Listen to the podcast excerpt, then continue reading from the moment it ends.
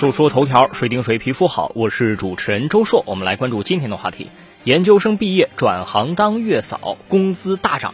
最近有一则研究生毕业转行当月嫂的话题引发了关注。三十二岁的王玉兰，研究生毕业做了两年老师以后呢，转行当了月嫂。当时啊，她说老师只有不到四千块钱的收入，但是做月嫂一年可以挣二十万。如今。王玉兰在上海做赋能家政师，学员表示，研究生出身的王玉兰内涵和知识都比较广，语言表达能力比起其他老师更加强。对于研究生从事月嫂家政工作，有网友表示赞同，但也有网友表示难以接受，觉得是人才浪费。目前来看，大多数人还是认同职业选择应该自由这观点的。这个事情，我觉得应该两方面看，从个人层面。选择做什么工作是自己的权利。既然人家认为老师不挣钱，那么选择更加有稳定收入的行业无可厚非。谁活着都得吃饭，挣钱不应该羞愧。另外，从所谓研究生培养层面，实话实说，我觉得目前产销不对口。研究生的培养，国家是耗费了大量的资源和精力的。研究生什么意思啊？本意是要搞学术研究，从更加高层次的角度去为社会进步做贡献，而不是。搞一些最基层的经营、销售、服务类的工作，但是目前来看，这个目的显然达不到。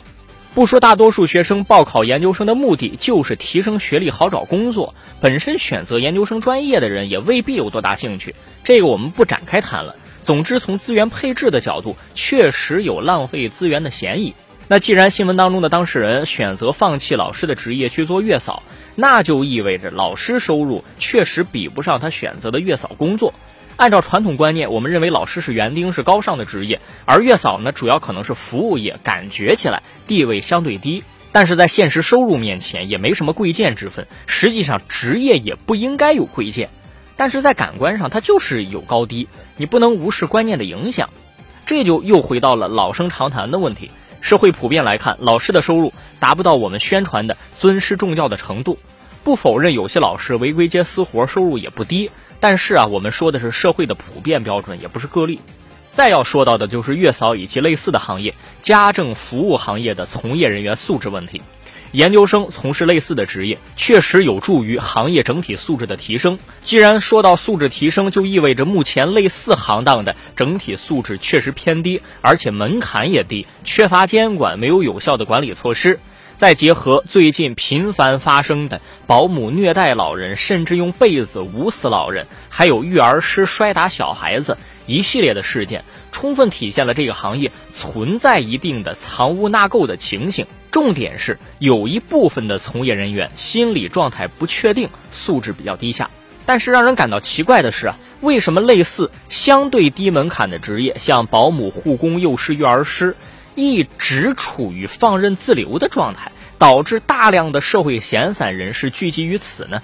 这种直面弱势群体，就是老人、儿童，因为他们往往没有办法表达自己所遭遇的虐待、殴打，所以这个职业本来就不应该是低门槛，即使专业门槛不高，也应该弄出一个行政门槛来，比如说要审查个人的经历、从业资格要认证、心理健康要认证、无犯罪证明记录等等。现在。搞个全国联网的信息难道不容易吗？这个事儿它不是困难，而是不干。如果下决心整治，集中力量办大事儿，有什么是办不成的？说到底，出现一起事件处理一起，永远是治标不治本。枪毙一个毒保姆容易，枪毙一百个也不难，有刑法兜底儿呢。可你枪毙一千个，也难保第一千零一个人会在哪儿冒出来害人。必须啊，要把这个渠道本身给规范了，才能。达到想要的效果。最后，我们来说个名词儿，细思恐极哈。这个词儿叫“执死鸡”，执执行的执，死死亡的死，鸡就是鸡鸭鱼肉的鸡，执死鸡什么意思？保姆照顾临终老人，要价会比较高。如果老人身故了，即使只做了几天，也要支付全月的工钱。这个被称为叫解会金，会是污秽的会。而照顾病重或者临终老人，就被业内称为快餐或者。值死机，所以说为了干两天就能拿到一个月的工资，大家想想哈，不说了，人性终归是有阴暗面的。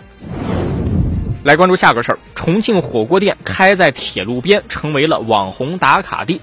说最近在重庆九龙坡黄觉平的一家火锅店走红了网络。这个火锅店啊，开在铁路旁边，顾客可以边吃火锅边看绿皮火车呼啸而过。老板说，这一家店三月二十八号才开业，生意一直很火爆，不少市民带着小孩来打卡，算是一个新型的亲子餐厅了，真的很不错。一边吃着火锅，一边看着火车呼啸而过，那飘逸的尘土、淡淡的尿骚味儿，混合着火车特色的排泄方式。仿佛给火锅增添了一种神奇的原料，让人回味无穷，久久不能忘怀。稍微有点不一样，就被称作是网红。现代人的想象力、创造力什么时候变得这么贫瘠了呢？说说头条，谁听谁皮肤好。我是主持人周硕，下期节目咱们接着说。